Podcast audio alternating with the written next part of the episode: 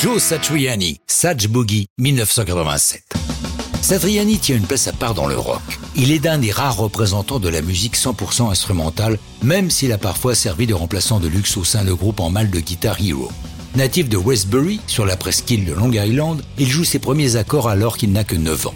La mort de son idole Jimi Hendrix le laisse inconsolable, mais plus déterminé que jamais à devenir à son tour un maître incontesté de la guitare. Comme Jimmy, il veut aller toujours plus loin, repousser les limites de sa six cordes. Il y parvient, créant des techniques devenues des passages obligés pour tout prétendant au titre de guitar hero. Le voici enseignant à l'université de Berkeley, distillant son art à quelques gratteux qui vont devenir fameux, tels David Bryson, futur Counting Crows, Kirk Hammett, futur Metallica, ou Steve Vai, que l'on retrouvera auprès de Frank Zappa. Apprendre aux autres, c'est bien. S'exprimer lui-même, c'est mieux. Mais son premier album autoproduit en 85 a du mal à trouver un distributeur.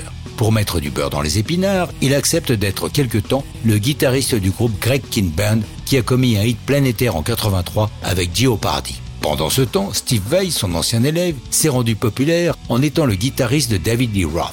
Steve, reconnaissant, parle beaucoup de Joe dans les interviews qu'il donne, attirant ainsi l'attention sur Satriani. Enfin, en 87, Joe signe avec Relativity Records. Parmi les morceaux qui constituent l'album Surfing with the Alien, Satch Boogie doit tout au hasard. En effet, en 86, il devait assurer une tournée en Europe, mais il est victime d'un accident de voiture. Le voici chez lui, le coup dans une minerve bourrée de pilules antidouleurs. La suite, c'est Satriani qui l'a raconté.